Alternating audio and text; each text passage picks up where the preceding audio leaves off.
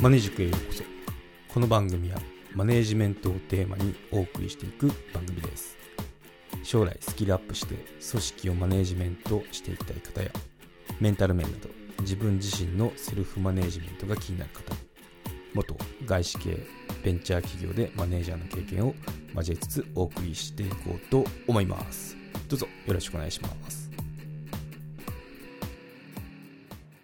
はい今回は議事録は取るの外資系と日本企業で働いて共通点と相違点外資系の勝手なイメージ払拭っていうテーマで話してみようと思います。そうそうそう。なかなか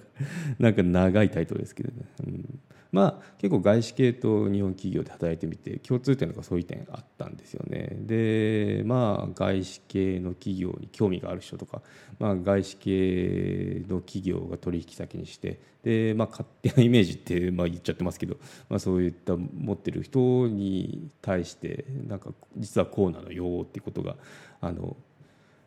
伝わればいいかなって思いますね、まあ、結論から言ってしまうとまあ基本一緒ですよっていうことですね、まあ、違うとこもあるんですけど、まあ、効率重視とか無駄排除ってところだとむしろその日本企業っていうのは見習うべきかなって思うようなとこもありますね。でまあそれだけでもなくて逆もしかりってことであのまあ日本のそのやり方っていうのをその本社、まあ、アメリカだったんですけどに紹介した、まあ、輸入なのかな輸入かな輸出っていうのかな、まあ、紹介したこともあるよっていうことで、うん、なかなかこのグローバル企業で働くとそういったそのなんだろう文化のやり取りっていいとこは吸収しようねってところができるからあのよかったですね。はい、ということで、うん、まああの一個一個言ってみますね。共通点でいうと、まあ、議事録ですね。一つ議事録でいうと、まあ、習字会議とかあのちゃんと取ってましたね。うん。で、まあ、ルール制定とかっていう、まあ、結構大事めな会議ですよね。の時っていうのはちゃんと取ってましたってことで、まあ、これちょっと理由があるかなって思ってましてっていうのはあのやっぱグローバル企業なんでタイムゾーンが異なるチームってあのいるわけですよね、まあ、本当に眠らないその組織体だなって思うところですね。日本もあるしヨーロッパもあるしアメリカもあるしってなるともうこのずっとどこかがそのビジネスアワーになってくるわけですよね。ということで、まあ、タイムゾーンが異なるチームへのその情報共有っていう側面もあって議事録残したっていうのが強いですね。そううん、でまあその習字会議とか部の習字会議とかいうのも、まあ、経営層とかに上層部へのその部の情報共有っていうのでも必要だから取ってたっていうのありますよね。うん、でまあ記録も残し、まあ、日本と一緒ですね日本と一緒でその取ってましたただ取り方っていうのだとちょっと違うかなっていうのが思ったのが。あのまあ、口頭で話して終わりっていうとこもありましたねで基本そのオンライン会議なんで、まあ、ビデオ録画していたから見てねとかいうのもありました。はいうんまあ、ここも人によりけりでその録画されるのは嫌いって人もいましたね、まあ、それはもう日本でもそうだと思うんですけどその下手な発言できないから。そう、うん、なんでっていうのもありましたけどね、まあ、同じかなって感じしました。議事録ちゃんと取ってますね。はい。うん。そう。いつ言った言わないとか言うのでもここで言ってるじゃないかっていうようなことで使ってましたんで、まあ、日本企業と一緒かなって感じしますよね。はい。で今度次は、まあ、経費生産の承認もちろんありますね。エクスペンスって呼ばれてましたね。経費生産。そう。で、まあ、上司の承認を得てちゃんとあの OK よって認められれば支払われたので、まあ、日本企業と全く一緒ですよね。で、まあ、ソフトウェアでも管理されててで最初の頃っていう本当に入社したての時っていうのはあのメールとエクセルシートでしたね。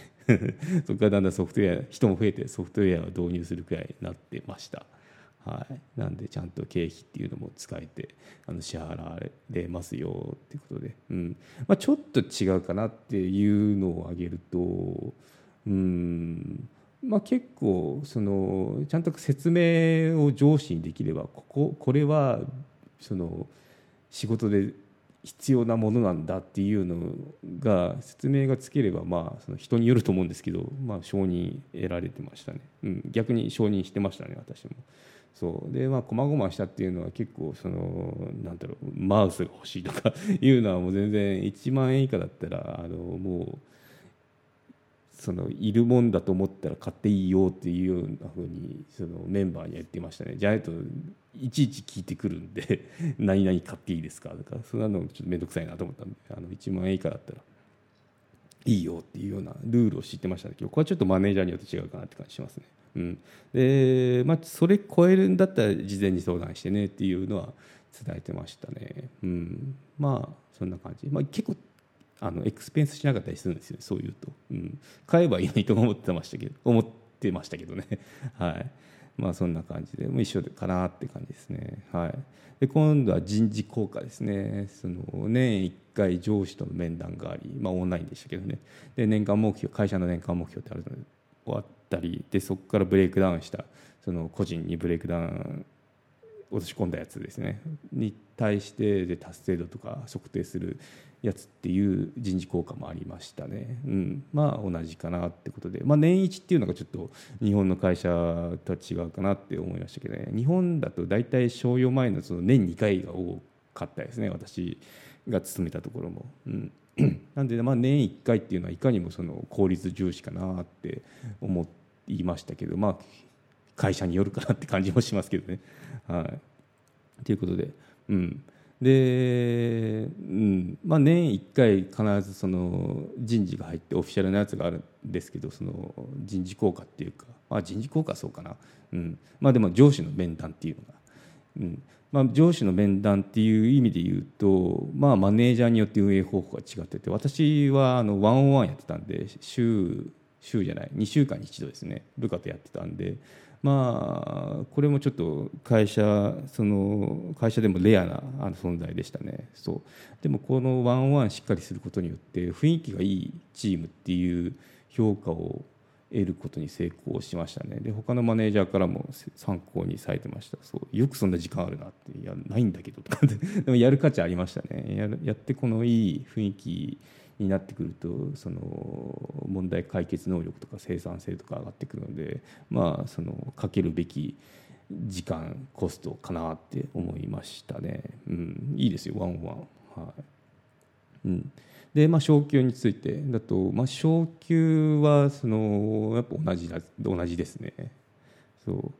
人事効果でそのポイントで決まってましたね。で評価テーブルっていうのが、まあ、その日本企業でもあると思うんですけどあって。でまあそのまあ、違うのが昇給ペースっていうのが年間年俸に対して何パーセントなんで結構あの元が多ければいい金額になりますよね。っていうことでその上がり方っていうのは日本企業とは違うなって、うん、まあグローバルスタンダードってそんなもんなのかな。日本って結構あの数千円しか上がんないじゃないですか。そのバンドっていうのかな。そのどの役職で等級がいくらでとかいうようなバンドがあってそこの中で昇給は年間いくらとかなんかそういうテーブルが大きいところが、まあ、大きくなくたってもあると思うんですけど、まあ、そこそれと比べるとその年間何パーっていうのは結構大きいですよね。はい、そうですね。でまああの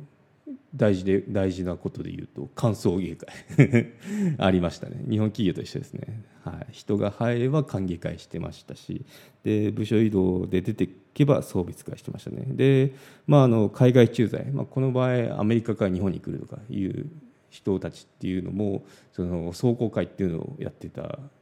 やってましたね。なんでまあ本当に同じですよね。そうという。ことで、うん、なんで一緒なんですよって。全然あの変わってませんよってことですね。はい、でまあちょっと勝手なイメージだよねって思ったことがその話とか聞いててお客さんとか、まあ、周りの私の周囲の日本企業に勤めてる人と話して思ったのが、まあ、結構外資ってすぐ首切るイメージってあると思うんですけど、まあ、切切りませんね、はい、切れないっていうのが正確なところですけど、うん、やっぱこう外資企業ってっても日本にあれば日本法人なんで日本のルールであの乗っ取ってやっていかないといけないんでその日本の法律っていうのは従業員かなり守られてますからそんなことありませんよということで,、はい、でじゃあ次は上司は絶対とかいうイメージあったりしませんか、まあ、これもまあちょっと誤解かなってありますね、まあ、権限強くて逆らえないとか。でうん、いうのがあってたとしたら私は速攻秒でクビですね。まあ冗談ですけど。そう。逆ら逆らえないじゃなくて、うん、なんかそういった考えじゃなくてかなりフレンドリーですね。あの本当に、うん、ここはちょっと日本企業は見習った方がいい感じしますね。本当フレンドリーな感じなんで逆らう逆らわないとかそんな感じでもなかったですね、うん、やっぱこうニックネームで呼び呼び合ったりとかしてるんで、うん、